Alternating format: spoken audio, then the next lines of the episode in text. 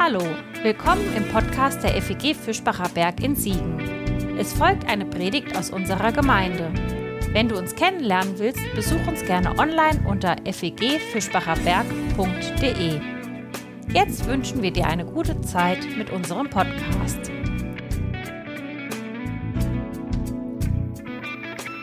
Ich habe neulich in einem Buch gelesen, das heißt The Heart of Change. Da geht es so im Allgemeinen um Change Management, beschäftige ich mich gerade ein bisschen mit.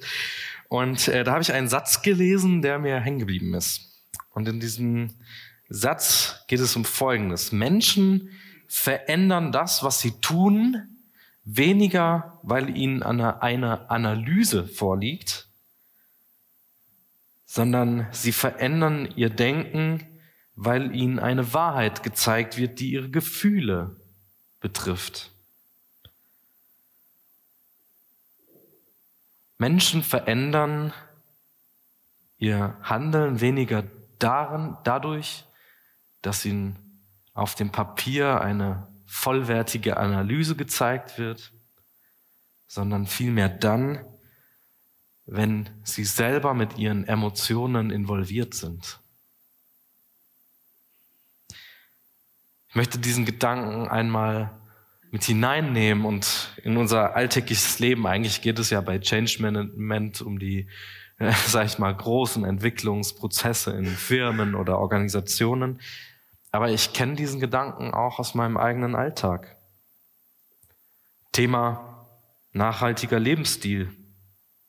Also die Analysen des Weltuntergangs durch unseren CO2-Konsum, der immer weiter in die Höhe getrieben wird, die liegen uns vor. Die Ergebnisse, dass Wälder abbrennen und irgendwo Hitzeperioden nicht aufhören und noch schlimmer werden, irgendwelche Katastrophen eintreffen, die liegen auch vor auf dem Papier. Aber irgendwie ist das alles so weit weg. Als ich noch klein war, da wurde mir immer gesagt, Lars, der kleine Eisbär, der kriegt irgendwann, äh, der hat da irgendwann gar keinen Platz mehr auf der Eisscholle, weil das alles wegschmilzt.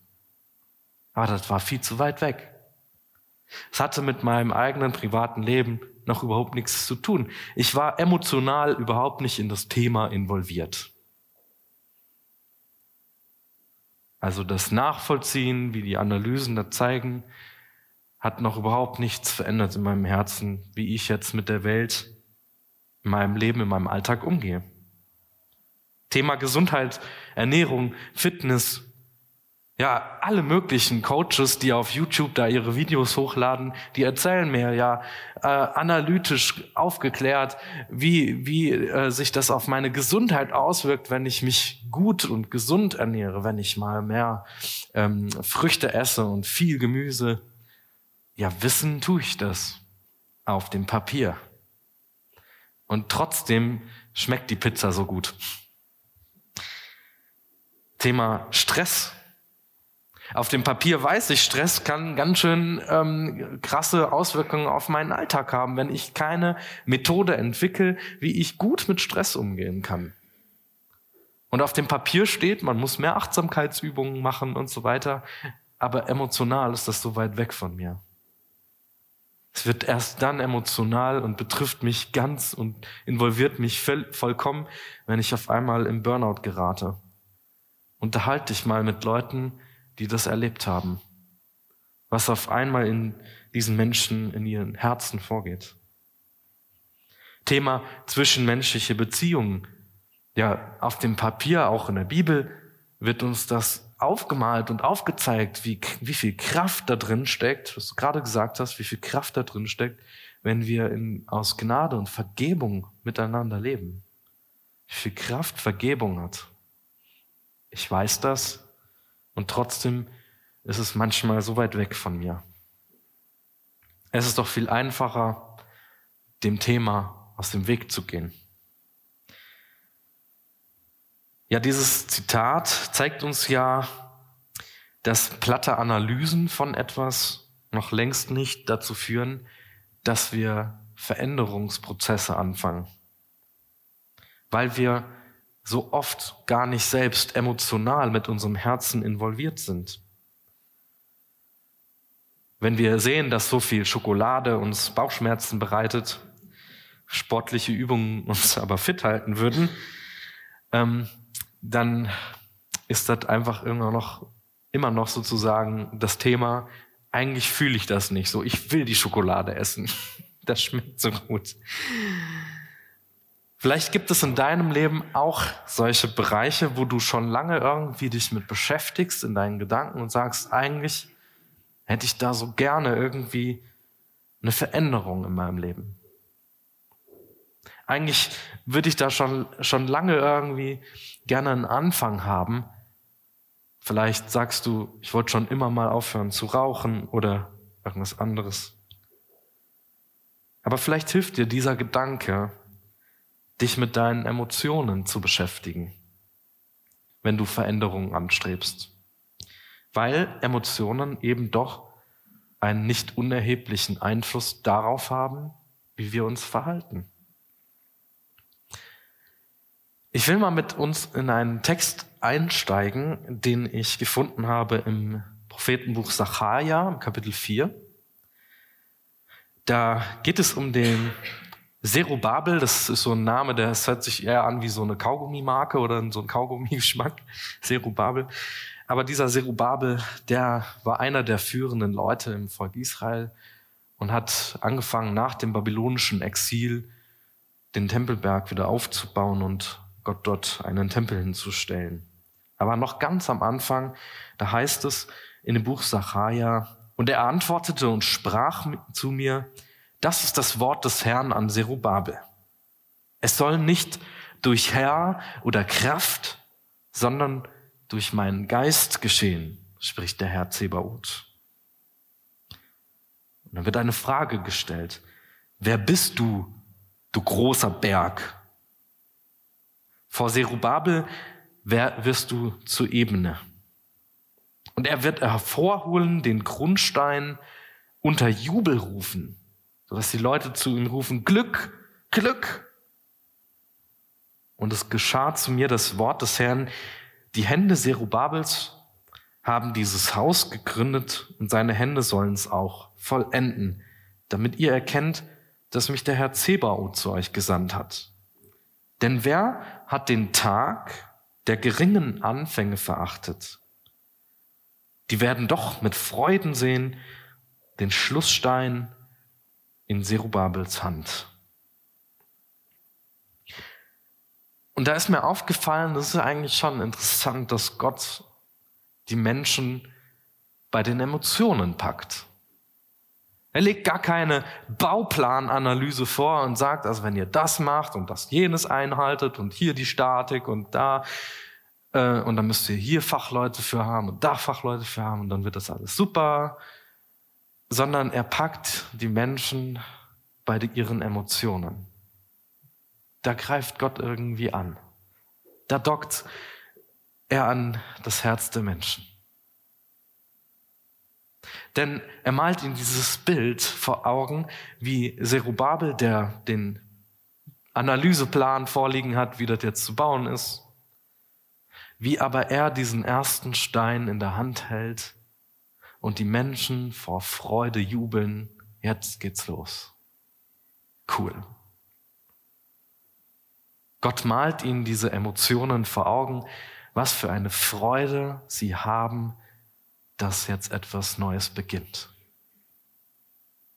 Und er malt ihnen auch das vom Ende her vor Augen, was für ein Jubel und was für eine Freude es sein wird, wenn einmal alles geschafft ist. Keine großen Analysen, sondern das Vorstellen dieser großartigen Freude, die doch irgendwie ins Herz rutscht. Ich kann mir vorstellen, dass das auch, äh, auch bei dir in Tansania sicherlich total schwierig ist, immer so unterwegs zu sein, immer alle Analysen zu kennen und wie viele Menschen doch eigentlich Hilfe brauchen und so weiter. Da wird man ja von Sorgen ergraben, begraben. Aber was das für eine Freude ist, wenn man, wenn man doch irgendwie so eine Vorstellung davon hat, dass jede kleine einzelne Handgriff in deiner Arbeit gemeinsam mit dem Team doch auch dazu führen kann, dass Menschen irgendwie Freude entwickeln können in ihrem Leben.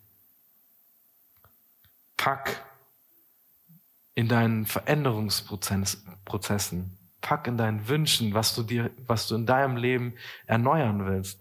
Pack deine Emotionen aus. Schütte dein Herz vor Gott aus mit all deinen Gefühlen. Ja, und auf diesem Weg begegnen uns Hindernisse. In dem Text heißt es ja nur so ganz klein, ja, da ist ein Berg vor uns, ein Berg voll Arbeit. Und da gibt es ja auch Hindernisse, die es zu überwinden gilt. Das ist bei Veränderungsprozessen immer so. Ich habe mal einige Hindernisse ausgepackt, die mir so eingefallen sind. Da ist zum Beispiel das große Boss-Hindernis. Menschen in der Firma, die werden das kennen. Der große Boss, der vor seinem Schreibtisch im Büro sitzt, der sagt dann immer, was die anderen Leute da alle an ihren Maschinen und so weiter machen müssen, hat aber überhaupt keine Ahnung davon, was die eigentlich wirklich brauchen. Es ist interessant, dass in dem Buch, äh, wo es um dieses Change Management geht, die sagen knallhart, der Boss, der muss sofort seinen Schreibtisch verlassen, der muss dahin, wo die Leute an den Maschinen sitzen. Ich glaube, das ist aber auch irgendwie in Gemeinde so. Also wenn ich als Pastor immer nur im Büro sitze hinter meinem Schreibtisch und, und mir tolle Gedanken mache über Predigt, hilft das euch überhaupt gar nicht. Und ich möchte viel lieber ganz nah bei euch sein. Ich möchte viel lieber draußen sein, wenn die Kinder beim St. Martinsumzug hier vorbeigehen und möchte ihnen dienen, möchte nah bei den Leuten sein und mit ihnen ins Gespräch kommen.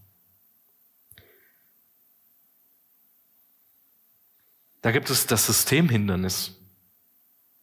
Also ich vermeide etwas zu tun, weil es könnte ja sein, ich mache Fehler. Ich hau mir mit dem Hammer beim Nagel in die Wand einschlagen auf den Daumen. Ich kenne das auch in Gemeinde, dass man manchmal gar nicht erst anfang, anfängt, etwas zu verändern oder etwas zu tun, weil man die Sorge hat, man könnte ja daran scheitern oder man könnte einen Fehler machen. Man könnte anderen auf die Füße treten. Und dann kann es passieren, dass man äh, das Liebe tun erstickt in dem Abwarten. Es kann auch Hindernisse im Denken geben. Ach, das schaffen wir das sowieso nicht. Ja, wenn du die ganze Zeit wartest, bis wir es sowieso nicht schaffen, dann schaffen wir es auch sowieso nicht. Es könnte sein, dass du den Gedanken hast, ja, aber wenn jetzt nicht das und das in unserer Gemeinde passiert oder das und das in meinem Leben passiert, wenn sich da nicht die Situation verändert oder hier nicht ein Mensch mir hilft oder so, ja, dann wird sich ja eh nichts verändern. Man nennt das ja auch häufig so self-fulfilling prophecy, ja. Also diese Art und Weise zu denken, dass sich das sowieso einstellt, was man sowieso schon die ganze Zeit denkt. Anstatt aber dem sozusagen einfach freien Lauf zu lassen, muss man vielleicht da auch anfangen, dieses Hindernis zu überwinden und sagen, hey, ähm, vielleicht bin ich ja auch Teil dieser Veränderung. Vielleicht gibt es auch Hindernisse in der Informationskette. Vielleicht in der Gemeinde Personen, die innerhalb der Gemeinde gar nicht genau wissen, dass genau sie gerade gebraucht und gewollt und gewünscht sind.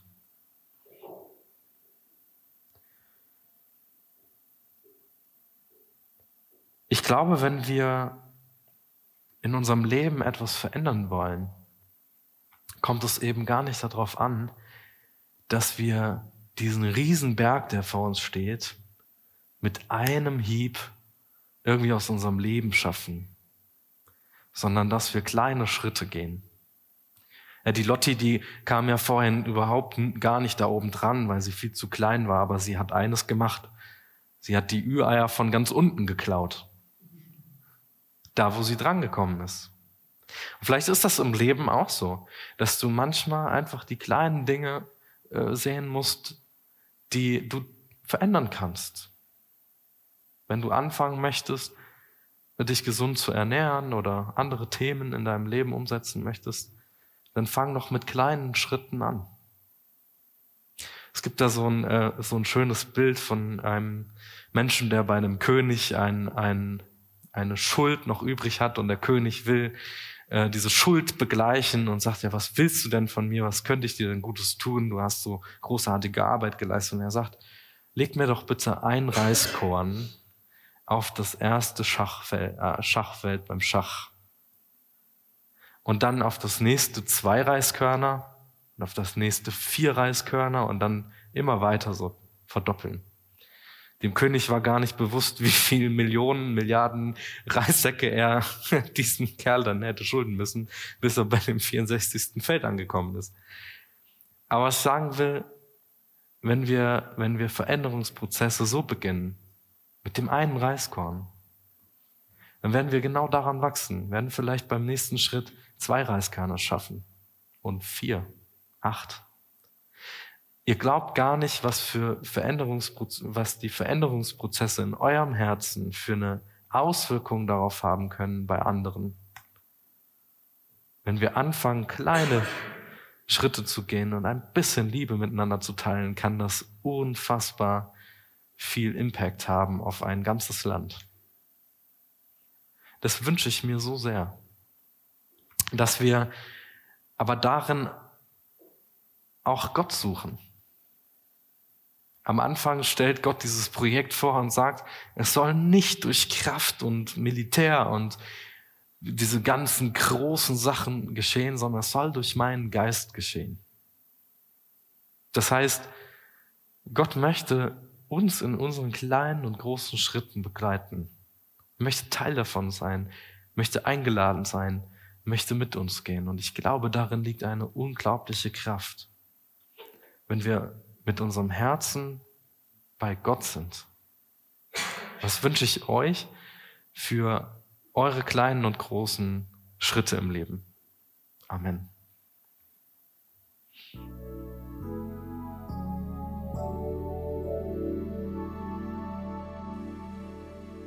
Das war's für heute. Um keine neue Folge zu verpassen, kannst du den Podcast einfach auf deinem Smartphone abonnieren. Mehr Informationen findest du unter fegfischbacherberg.de. Wenn es dir gefallen hat, lass uns gerne einen Kommentar oder eine Bewertung da und sag es weiter. Tschüss und vielleicht bis zum nächsten Mal.